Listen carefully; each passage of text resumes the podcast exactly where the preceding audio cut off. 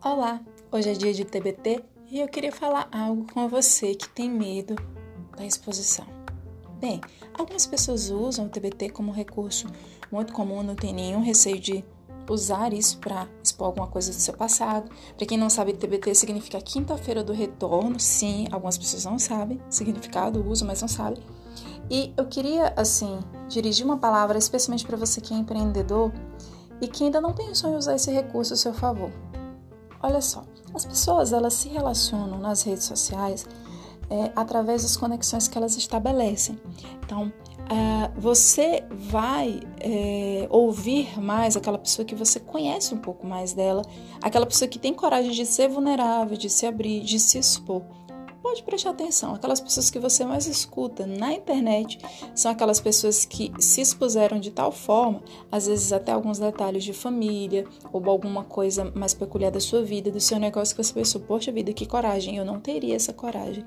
Bem, mas foi justamente o fato dessa pessoa expor esse ou aquele detalhe, não necessariamente tudo, mas algum detalhe importante da vida dela, pode ter sido no TBT ou no outro momento, uh, mas é justamente essa atitude de se deixar ser vulnerável, ou seja, a pessoa passa por cima do receio de crítica, de julgamento uh, e simplesmente se abre de coração aberto. Quando a pessoa faz isso, quando a gente vê esse gesto, a nossa tendência humana é criar uma conexão de pensar, poxa vida, é como se a gente fosse quase que amigo daquela pessoa, né? Pode ver, tem pessoas que você nunca viu pessoalmente, que você acompanha no YouTube, que você acompanha no Instagram e você considera como que amigos. Por quê? Porque essas pessoas entregaram algum conteúdo de muito valor para você e em algum momento também elas expuseram algum detalhe da vida dela ou alguma experiência que seria interessante trazer para o público. E aqui vem justamente essa indicação, não sei se posso chamar de receita, para manter o equilíbrio, porque existe o outro oposto que é o excesso de exposição, já cai também na vaidade, nessa coisa de se ufanar, de falar só de si. Uh, aqui eu tô falando para empreendedores, tá? O meu intuito não é incentivar esse tipo de postura, e sim é fazer você pensar em não falar de você, mas sobre você. Esse é um conceito que eu aprendi com o Viver de Blog e é muito importante a gente trazer para a nossa vida como empreendedor.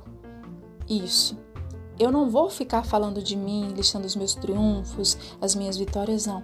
Eu posso trazer algum fato da minha vida, hora ou outra, né? especialmente aqueles que digam respeito a experiências de superação, a momentos em que eu vivi que foram realmente marcantes.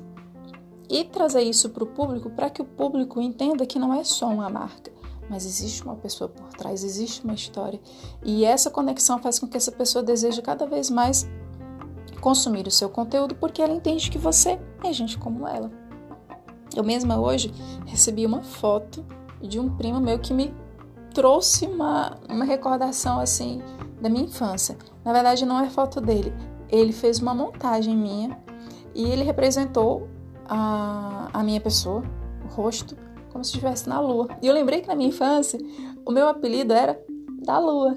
Por quê? Porque eu vivia no mundo das nuvens. eu gostava muito de pensar, às vezes estava no meio de um jogo e aí, enfim, não estava muito pro nosso lado aqui do time, a gente não estava ganhando, eu desanimava um pouquinho e começava a pensar em alguma coisa.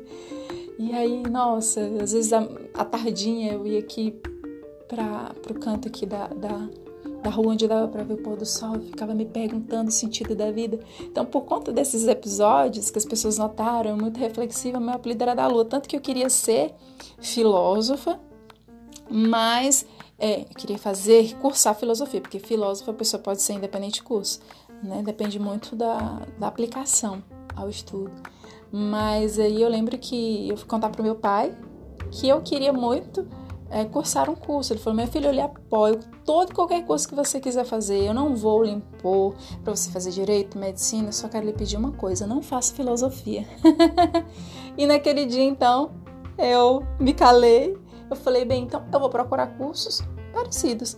E aí eu fui É, e encontrei entre os cursos que tinham na grade alguma coisa de filosofia, é, a publicidade e o jornalismo. Publicidade não dava para fazer porque era um curso particular, então eu optei pelo jornalismo. Conversei com minha professora da época, ela disse que eu era uma muito boa aluna de redação e que achava que eu iria me dar bem nisso. Eu já fazia programas de rádio, já tinha uma coisa ligada à comunicação, gostava mais da publicidade do que do jornalismo. Mas entrei muito apaixonada pelo curso, enfim. E dou graças a Deus por ter feito esse curso. Mas veja, meu áudio aqui, meu podcast, que acho que eu já posso chamar assim, né? Embora um pouquinho mais informal, é, já vai lá para 5 minutos e meio. E dentro desse áudio, eu consegui trazer um TBT para você, trazer alguma coisa da minha história que você não sabia. Inclusive, eu vou deixar nos stories. Um, essa foto que meu primo fez, essa montagem, ele não sabe disso, que meu apelido era da Lua, mas ele me representou na Lua. Veja, de alguma forma eu ativei aí a sua memória, talvez alguma coisa também da sua infância, um apelido que você teve, talvez você teve um apelido que não foi legal. Também tive apelidos que não foram legais, né, gente? Enfim, mas você percebe que eu trouxe para você um aspecto humano de quem eu sou, que eu sou gente como você, que sou de carne e osso como você. Então, pense em usar também esse recurso. Ah, em alguma publicação, talvez em uma quinta-feira, sabe? Pode ser em texto, pode ser em vídeo. Se você não se sente à vontade no feed, você pode deixar nos stories. É, enfim, tem N formas de você fazer isso. Isso gera conexão, isso gera um relacionamento real com você e o seu cliente, tá bom? Com toda a sua audiência, que nem todos são exatamente clientes, mas são pessoas interessadas no seu conteúdo e você vai estar gerando valor para eles, tá bom? Um beijo no coração de todos vocês e era essa a minha mensagem para hoje.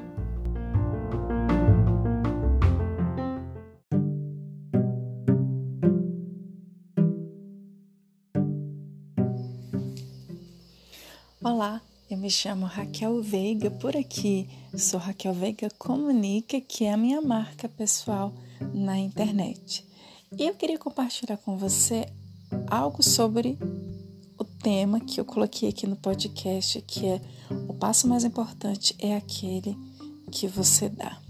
Se você pudesse acompanhar um pouquinho daquilo que eu fiz há 3, 4, 5, 10 anos atrás, você poderia ver na minha experiência de vida, e eu te conto isso para que você olhe também para sua experiência de vida, coisas que só aconteceram porque eu dei o primeiro passo sem saber muitas vezes qual seria o segundo passo. É importante na nossa vida a gente ter um norte, a gente se planejar, a gente sentar e ter uma certa previsibilidade do que vamos viver mais adiante. Mas tem momentos em que, para além de tudo aquilo que nós planejamos, antes de nós queremos ter o cenário perfeito, nós precisamos simplesmente dar o primeiro passo.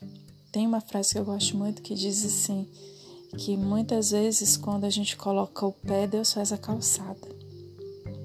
Parece-me que essa frase era relativa aos santos, né?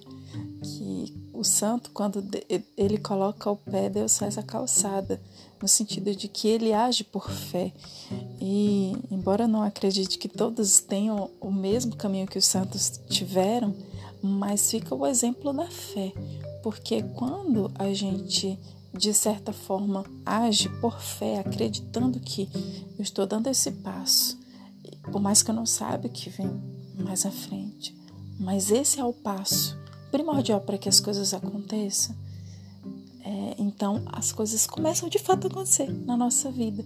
Porque às vezes a gente pensa, não, ah, mas o, o, momento principal da minha carreira vai ser quando eu conseguir fazer isso. Ah, mas o momento primordial para eu realmente colocar e engatilhar tudo que eu tenho para fazer vai ser quando é, eu conseguir tal coisa, ou quando eu chegar nesse patamar, quando eu realizar tal coisa, aí sim eu vou conseguir. Quantas vezes eu vi isso já de algumas pessoas? Ah, não, eu só vou conseguir realmente. Um exemplo, conseguir ter uma vida de leitura quando eu me casar, né? Eu vi isso anos atrás de uma pessoa, nunca me esqueci. Não, eu só vou conseguir ter, por exemplo, também, já que eu falei dos santos, uma vida de oração quando eu tiver uma rotina excelente para isso. Uma rotina que me ajude a isso. Quando na verdade, trazendo agora para a vida dos negócios, o que nós precisamos é simplesmente dar o primeiro passo em direção àquilo que nós queremos ter é, e implementar é, no nosso empreendimento, dentro dos nossos projetos, porque a partir desse primeiro passo as coisas começam a fluir. O problema é, muitas vezes nós temos a tendência de procrastinar. E o que é procrastinação? A tendência de adiar planos, de adiar projetos. Mas você vai começar a perceber que o momento primordial para você agir é o agora. Estou dizendo para você fazer tudo, e eu reitero: o passo mais importante que você vai dar não é aquele que você vai dar quando tudo estiver contando a teu favor, mas é aquele que você der agora. Então, para para pensar qual passo importante você pode dar agora.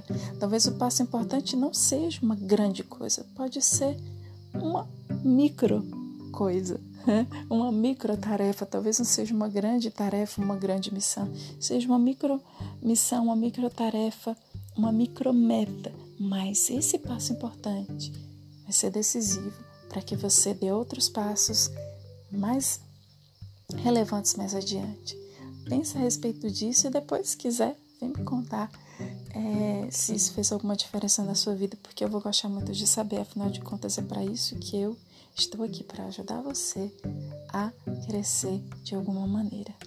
Um beijo no seu coração, fique com Deus e nos vemos por aqui.